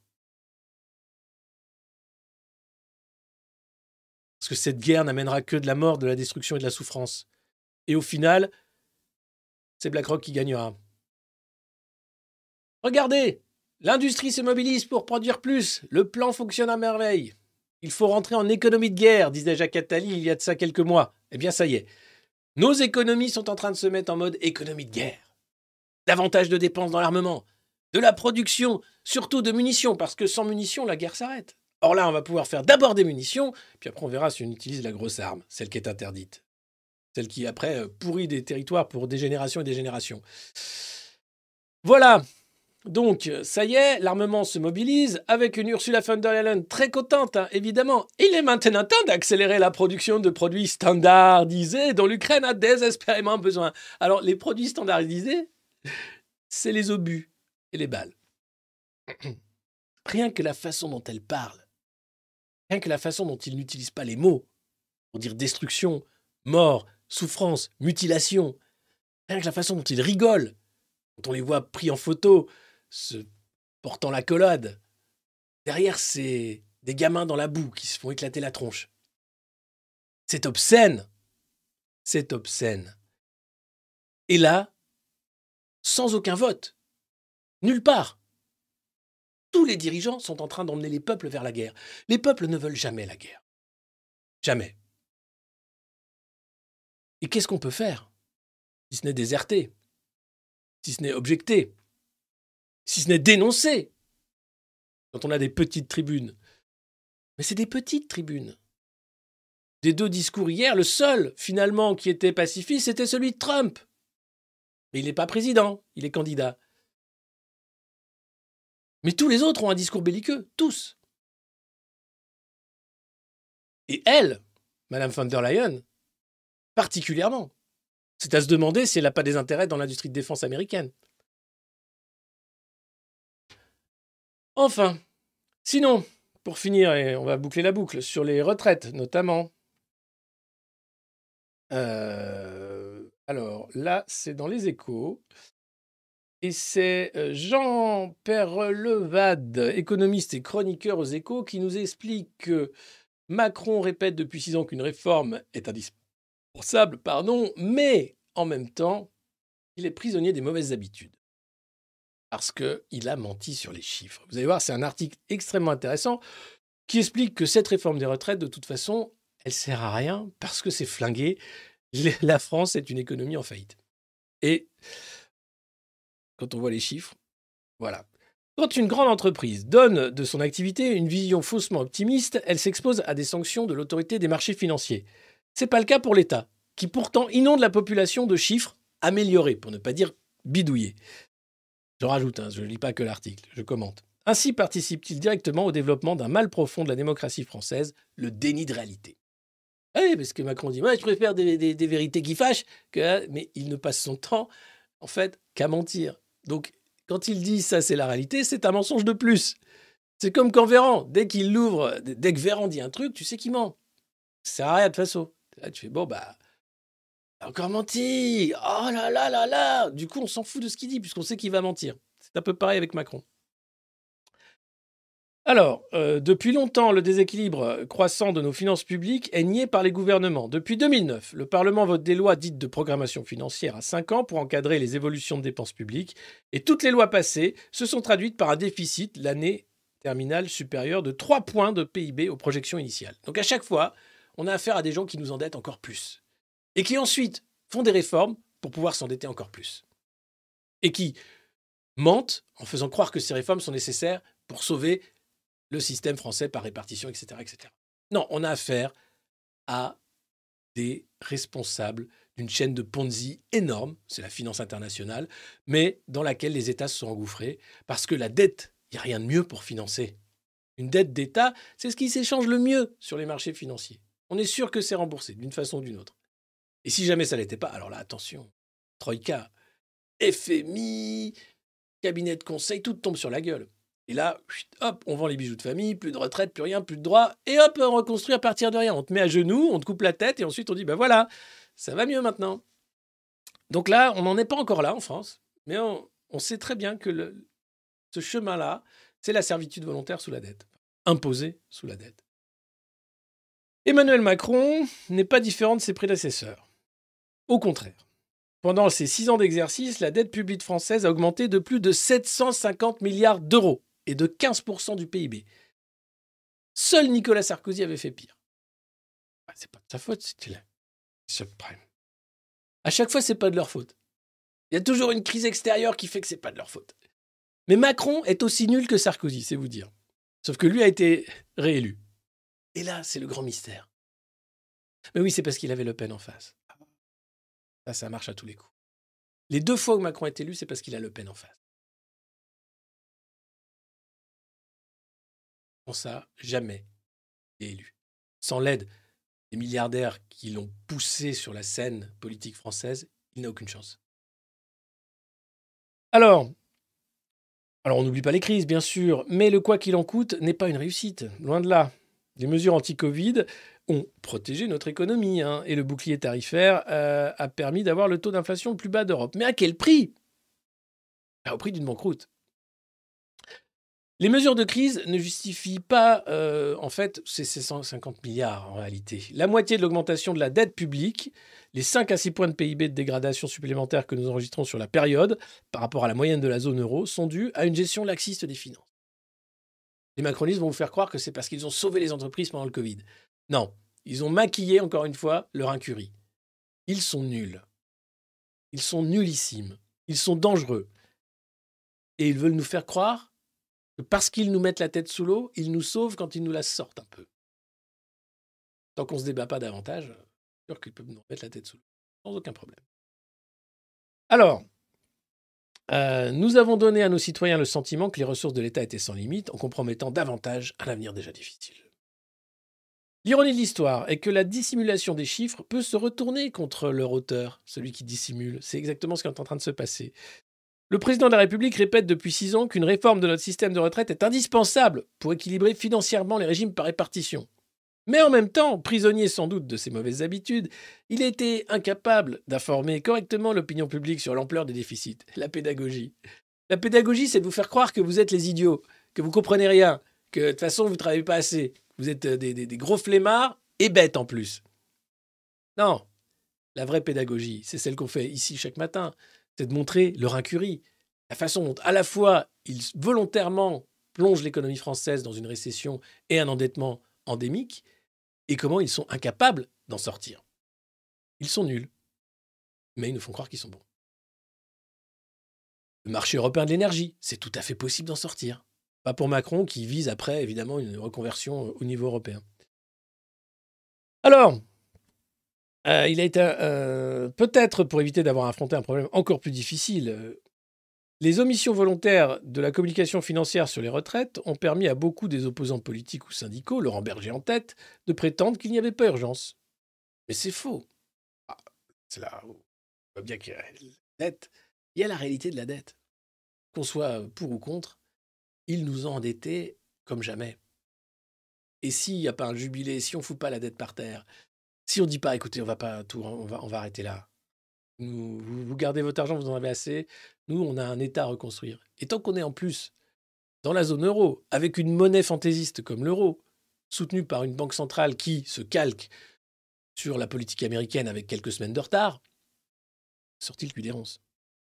Le Conseil d'orientation des retraites, donc, euh, qui dit tout et son contraire, hein, selon euh, que tu écoutes son dirigeant, ou les gens qui commandent ce que dit son dirigeant, ou enfin, etc. ne retient de la situation des caisses euh, que celles relevant du secteur privé. Et elles vont bien, c'est vrai. Mais il efface volontairement du besoin de financement tous les régimes publics lourdement déficitaires.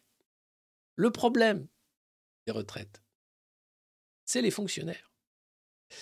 Fonctionnaires de l'État, collectivités locales, hôpitaux publics. Et le corps exclut également les subventions accordées par l'État aux régimes spéciaux et structurellement déséquilibrés. SNCF, RATP, industrie gazière, etc. Ainsi qu'à celui des exploitants agricoles. Le montant correspondant peut être estimé annuellement à 30 milliards d'euros, soit 1,2% du PIB. Ce qui change un peu la perspective. Ces chiffres-là, effectivement, on ne les entend pas. Et le problème, il est double. C'est que le système par répartition est en déficit structurel, ok, mais on le masque. On ne veut pas montrer qu'il y a effectivement... C'est compliqué. Alors il commence à le dire, mais on voit bien que cette réforme, elle n'est pas là pour sauver le système par répartition. En l'état, le système par répartition, et désolé de vous le dire, il est mort. Ça va être la capitalisation. C'était euh, le système à points hein, qui était euh, proposé par Macron. C'est pour ça qu'il ne voulait pas reculer l'âge de départ à la retraite. Là, il est obligé, tellement les caisses sont vides et tellement la dette est énorme, pour rassurer les marchés, qui commencent à se dire, mais oh, dis donc le Mozart, là, tu nous fais un truc. Mais la réalité, c'est que le système par répartition est mort. Il faut en prendre conscience. Ça prendra, mensonge mettra 15 ans à arriver in fine, dans 15 ans, à des contre-réformes qui mettront fin à ce système parce qu'ils n'auront rien fait pour le sauver. Il faut en prendre conscience. Dès à présent. Alors, qu'est-ce qui se passe en fait? Le régime de la fonction publique porte le poids de ce déséquilibre L'État, les collectivités locales paient en effet des cotisations patronales trois fois plus élevées que celles du secteur privé. 74% pour la seule fonction publique d'État, 16,5% dans le privé. C'est-à-dire que toutes ces politiques publiques d'exonération de charges, de baisse de charges, etc., qui vont pour aider le secteur privé à pas couler sous le poids des charges et des impôts, eh bien, il est reporté sur le secteur public. C'est nos impôts qui payent les fonctionnaires et qui payent la retraite des fonctionnaires. Sauf que nos impôts, bah, on ne veut pas taxer les plus riches à hauteur de ce qui pourrait rendre un peu d'air, rendre un peu d'équilibre. Puisque la politique de Macron, c'est de surtout pas taxer ses amis les ultra riches. Et de surtout pas taxer les entreprises, parce que là, ça voudrait dire que l'activité économique s'arrêterait. Et pour que ça tienne, pour que ce mensonge, pour qu'on puisse mettre à mort le système par répartition, il faut qu'il y ait suffisamment de générations qui se succèdent pour arriver à un système à l'américaine, où la sécurité sociale sera la prochaine à mettre la tête sur le billot. Parce qu'il ne faut pas se leurrer, la suite de l'opération, c'est la fin de la sécurité sociale. Et on voit bien que les négociations vont déjà dans ce sens-là. Pourquoi rendre certains actes plus chers? Arrêter d'en rembourser d'autres, faire en sorte que petit à petit, on réduise à peau de chagrin ce système extraordinaire de solidarité. Aujourd'hui, rien n'est fait pour sauver ça. Donc, la mesure du recul de l'âge à 64 ans couvre moins de la moitié des vrais besoins de financement de la retraite par répartition. C'est une mort programmée. Mais comme ils ne peuvent pas le mettre à mort tout de suite, comme ils ne peuvent pas, comme Édouard Philippe, dire c'est 67 ans ou rien, comme ils ne peuvent pas vous dire que c'est euh, le système de points qui va revenir et BlackRock et la capitalisation qui va revenir, puisque le, il faut lire Cap 2022. C'est un rapport euh, coordonné par Jean-François Cirelli, qui est euh, président, directeur général de BlackRock Europe, qui expliquait ça. Comment l'État va être mis à mort par la finance, avec l'aval des grands serviteurs de l'État, qui se servent dans la caisse plutôt que servir les Français. C'est ce qui est en train de se passer. Macron ne fait rien d'autre que ça. Il essaye de gagner du temps, évidemment, et le projet est pourtant sur la table. C'est infinançable aujourd'hui en l'état. Et la retraite à 64 ans permet de colmater quelques brèches, mais certainement pas de sauver le système par répartition. Et d'ailleurs, Mac- Macron l'avoue, cette réforme n'est pas là pour sauver le système. Elle est là pour qu'il y ait un peu plus d'argent pour essayer de gratouiller là où on peut. Alors, il y a le poids des fonctionnaires, salaire et retraite, le fait que toutes les cotisations reposent sur eux. Donc en fait, c'est un truc qui s'auto-entretient. Donc sans la masse salariale du fonctionnariat, ça ne pourrait pas fonctionner. Mais en même temps, c'est ce qui fait que ça, ça- coule. Et donc le rapport, hein, l'idée c'est évidemment moins d'État, moins de fonction publique, moins de...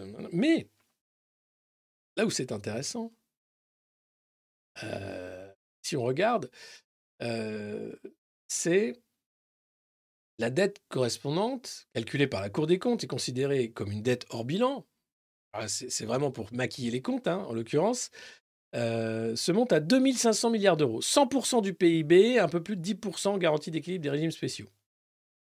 113% officiellement publié. La conclusion limpide. La réforme Macron n'est pas excessive, mais largement insuffisante.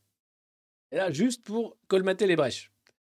Dans les 25 prochaines années, et sans nouvel effort, force c'est toujours les mêmes, ne vous inquiétez pas, l'évolution démographique de l'ensemble des régimes de retraite conduit à un déficit moyen annuel supérieur à 1% du PIB, ce qui est su- insupportable.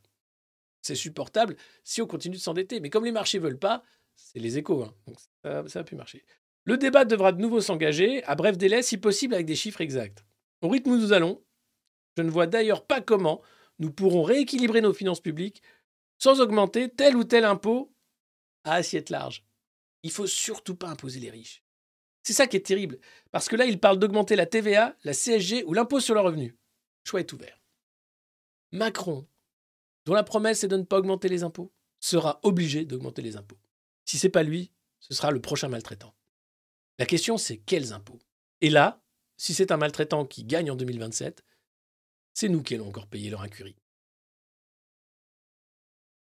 C'est un tableau noir, euh, je suis désolé, euh, il a le mérite d'être clair, il est dressé par les échos, donc avec sûr toutes les pincettes qu'on peut prendre, hein, puisque derrière, il y a la volonté de défendre bien sûr l'entreprise, la création d'emplois, euh, tout ça évidemment va, du même sens. Jamais on ne parle en fait de l'éléphant hein, dans la pièce, la taxation des super profits qui servent à rien, la microtaxe sur les opérations financières, microtaxe mondiale qui pourrait rapporter des milliards chaque jour, quasiment. Euh, ça, jamais. L'argent est roi, on l'a bien compris, c'est lui qui fait qu'on a des vies de merde, on l'a bien compris, et tous les serviteurs de l'État sont en réalité des factotums de l'oligarchie financière. On l'a bien compris aussi. Et donc là, ce que fait Macron, c'est du bonneteau, essayer de mentir, de gagner du temps. Sa réforme ne sert à rien pour sauver le système. Le système est mort, je vous le dis ce matin, hein, c'est clair. Il n'y aura plus de retraite par répartition d'ici quelques années, puisque ce système est en train d'être programmé à mourir. C'est une euthanasie, en fait, du système par répartition que Macron est en train de mettre sur la table. Et pour le reste, eh bien, comme toujours, on ira prendre un peu de thunes dans ce qui restera de la classe moyenne française. Ce qui restera, je dis bien. Parce qu'en réalité, une grande partie de cette classe moyenne va se paupériser et n'aura plus les moyens d'être encore tondue et taxée, sauf via des impôts injustes comme la TVA. Donc on va continuer de taxer les plus pauvres via la TVA, continuer de faire croire que ce ne sont pas des augmentations d'impôts, et continuer de creuser à la fois les injustices, les inégalités et la chaîne de plus en plus lourde de la dette. Voilà. Bon, alors vous allez me dire, mais oui, mais pourquoi on regarde la revue de presse si c'est pour être dans cet état-là? Mais non, il y a aussi des bonnes nouvelles McKinsey envisage de virer 2000 personnes Ah, quand même Enfin Ouais, ouais. Ah, bah alors? Comment ça, on se réjouit comme ça de la, perte de l'emploi? Oui, je suis désolé, mais euh, des, des consultants de McKinsey en moins, c'est toujours ça de liberté en plus. Donc oui, merci. McKinsey envisage de licencier 2000 personnes à l'image des industries de la tech. Et oui, le cabinet de conseil va tailler dans ses effectifs, avoir, après avoir massivement recruté. hein. Selon Bloomberg, c'est un des plans sociaux les plus conséquents de l'histoire de la firme de consulting. D'ailleurs, vous savez quoi? Je vais faire une spéciale McKinsey où je vais expliquer quelle est cette boîte, pourquoi elle est maintenant à la tête d'autant d'organisations internationales, pourquoi c'est elle qui fait l'agenda de la conférence de Munich, qui fait le Choose France, etc. Pourquoi cette entreprise de conseil américaine a pris ce poids-là dans nos vies. Et donc, euh, c'est pour ça cet article, autant euh, euh, en parler. Et c'est vrai que je pense que l'arrivée de ChatGPT, vous savez, cette intelligence artificielle qui permet d'écrire tout et n'importe quoi très très vite, fait beaucoup de concurrence à McKinsey, puisque eux faisaient des copier-coller. Mais à l'origine, il fallait quand même des consultants qui, écrivent, qui tapotent hein, d'abord. Mais là, avec ChatGPT, c'est mort. Alors, McKinsey donc, va être obligé de supprimer 2000 postes, un des plans sociaux les plus conséquents de la boîte. Les départs devraient viser en priorité le personnel administratif. Oh non Oui, les employés qui n'interagissent pas directement avec les clients. Oh ben non, non, non Eh oui, ils vont virer les fonctions support, comme on appelle ça dans le conseil. C'est-à-dire le consultant, c'est quand même la, c'est la crème de la crème. hein. C'est le mec qui est payé pour raconter n'importe quoi, payé très cher à des gens qui le payent très cher pour raconter n'importe quoi. Là, ils vont virer bah, les responsables de com, euh, les ressources humaines, euh, les- tous les métiers support hein, dans ces firmes-là. Le nombre de salariés affectés pourrait encore évoluer. Pour McKinsey, l'objectif serait de centraliser les tâches de soutien aux consultants et réaliser des économies après avoir beaucoup recruté ces dernières années. L'entreprise emploie actuellement 45 000 personnes. Il n'était que 28 000 il y a 5 ans. Vous vous rendez compte de l'inflation d'une boîte comme celle-ci? Qui sert à rien, si ce n'est à justifier des plans sociaux. Donc ils vont s'appliquer, pour une fois, les cures euh, d'amaigrissement, comme ils les appellent, qu'ils poussent auprès des autres entreprises, c'est-à-dire virer des gens pour faire un peu de thunes. Alors, le chiffre d'affaires record, c'était 15 milliards de dollars en 2021 et il a encore dépassé ce chiffre en 2022. Les licenciements chez McKinsey arrivent deux ans après que les quelques 650 associés du cabinet ont choisi Bob Sternfels pour remplacer Kevin Snyder à la tête de l'entreprise. C'est génial, c'est tellement américain. Le court mandat de ce dernier avait été particulièrement marqué par des poursuites judiciaires aux États-Unis accusant McKinsey d'avoir contribué à la crise des opiacés. Parce que non seulement cette entreprise ne sert à rien, mais quand elle sert à quelque chose, c'est à faire le mal. Et en l'occurrence là, c'était vendre des médicaments tueurs et faire en sorte qu'ils soient encore plus vendus grâce à ces conseils. Ils ont payé pour quand même 60 573 millions de dollars pour solder les poursuites. Vous avez quand même à la manœuvre, pendant la crise Covid, deux entreprises multicondamnées, Pfizer et McKinsey, qui étaient aux commandes. Ça n'a pas soulevé plus de questions que ça auprès de nos young leaders qui ont massivement hein, dealé avec ces gens-là. C'est là que tu vois qu'il y a un truc qui ne va pas. Soit c'est, comme le dit Jules, une bande organisée, soit on a vraiment, vraiment, vraiment affaire à des gens qui sont nuls. Mais j'y crois pas. Je pense qu'ils savent très bien qui sont ces gens-là et pourquoi ils travaillent avec eux. Et là, on a un grave problème. En France, le cabinet s'est retrouvé dans le viseur de la justice, évidemment. hein, vous le savez, on en parlera quand je ferai la spéciale McKinsey. Le PNF, bien sûr, le fait que c'est McKinsey qui a fondé En Marche, des associés de McKinsey. Je serai très factuel hein, dans la façon dont je vais traiter de cette affaire parce que je pense qu'ils vont vraiment regarder. Ils vont vraiment être comme ça en disant non, non, non, ça, ah, mais ça, c'est vrai, ça. Donc il n'y aura que des faits, pas de blagues. Euh, et cette influence n'arrête pas. Donc voilà, McKinsey, euh, c'est le symptôme des dérives aujourd'hui antidémocratiques et euh, du malaise dans la civilisation, on va dire.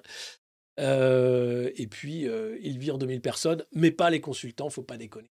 C'est important. Qu'est-ce qu'on a maintenant? Ah On a l'écureuil fou qui est quand même là pour un peu mettre de côté des noisettes. Eh oui, de temps en temps, l'écureuil qui conseille Emmanuel Macron, là, qui est posé sur sa tête, lui dit Il faut que tu sauves des noisettes pour l'hiver. Où ça bah, bah, L'assurance chômage. Eh oui, la réforme de l'assurance chômage fait exploser les recettes de l'assurance chômage. C'est un truc de dingue. Euh, en fait, euh, il y a un excédent financier historique qui arrive. Les revenus, les revenus sont dans le vert depuis l'an dernier. Les comptes de l'UNEDIC euh, vont avoir un excédent de 17,1 milliards sur les trois années suivantes, dont 8,6 milliards en 2025. Il y a l'amélioration de l'emploi, enfin la radiation de nombreux chômeurs, l'inflation qui aide aussi, et la réforme qui fait qu'il y a de moins en moins d'indemnisation. Tu es au chômage, bah, tu as de moins de droits au chômage. Donc, l'écureuil est très content. Parce que là, il va y avoir un petit trésor de guerre pour aller un peu gratouiller et colmater des petites brèches avec cet, euh, cet argent-là. C'est super bien fait. C'est super bien fait. Donc, on vire des chômeurs, on les indemnise plus. Du coup, on fait plein de noisettes. Et des noisettes qu'on va pouvoir mettre euh, dans d'autres- caches à noisettes. Ah là là, c'est merveilleux. On est quand même. euh, Oh, J'adore ce gif. Je vous le remets.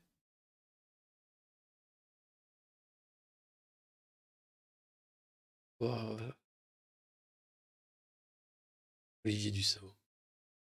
Magnifique. Euh, je le remets.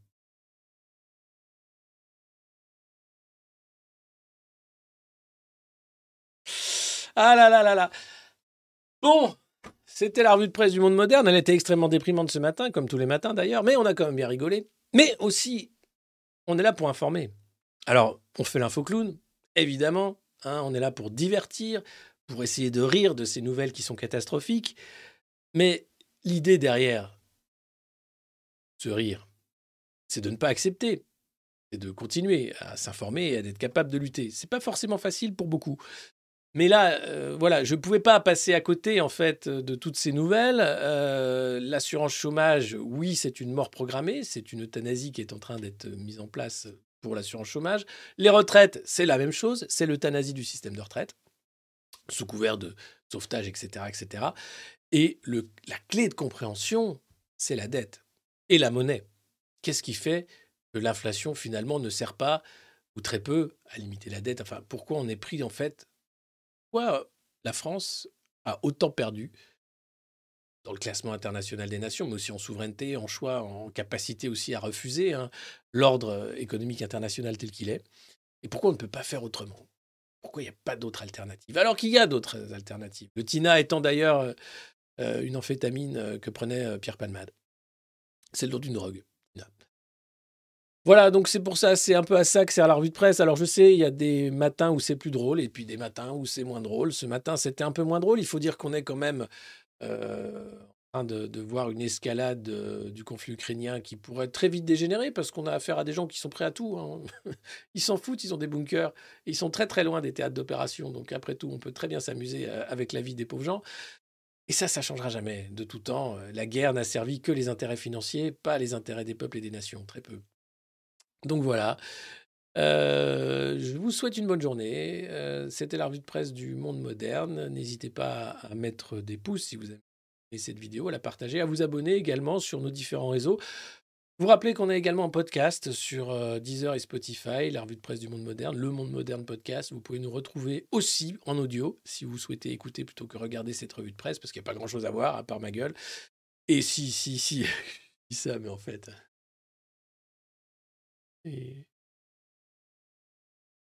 Tu aimes, jouer au Macron Ball, euh, Olivier? Bon, euh, pas plus que ça. Allez, bonne journée à tous. euh, prenez soin de vous, de ceux que vous aimez. faites pas trop de bêtises. Et puis, si vous souhaitez nous écrire, vous abonner, acheter des t-shirts, etc., je mets évidemment la scène de fin avec le tube Vieux Macroniste que vous connaissez par cœur maintenant. Et je vous souhaite à tous une bonne journée. Merci, merci encore et à demain.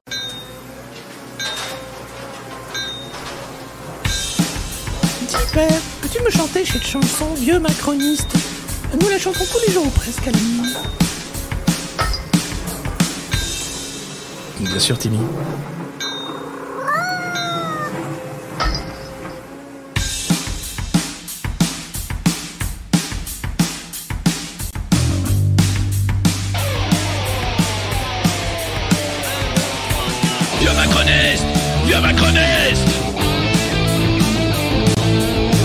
68 maintenant, total fasciste.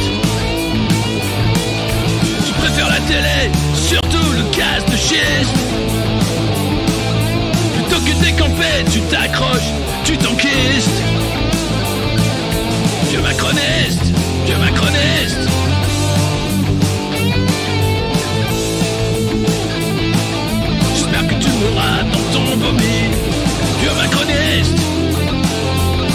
de nous faire chier, toi et tes amis.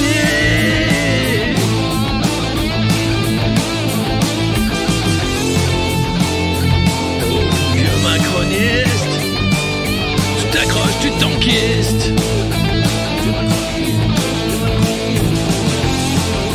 À la retraite depuis 15 ans Les autres tu t'en fiches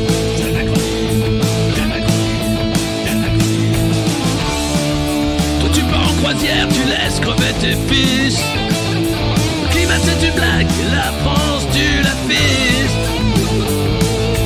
Vieux macroniste.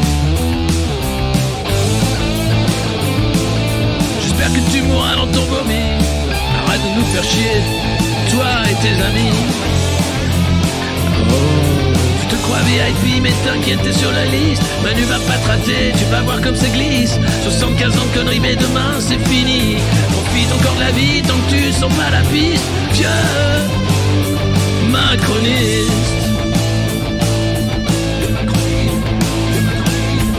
Jeune, vieux macroniste. Jeune, vieux macroniste. Chialance, t'as déjà une vie triste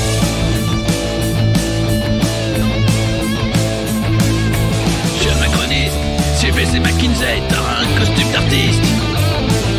Tu rêves de prime chiche Toi tu niques déjà le fisc. Tu soutiens Zelensky Pour cacher tous tes vices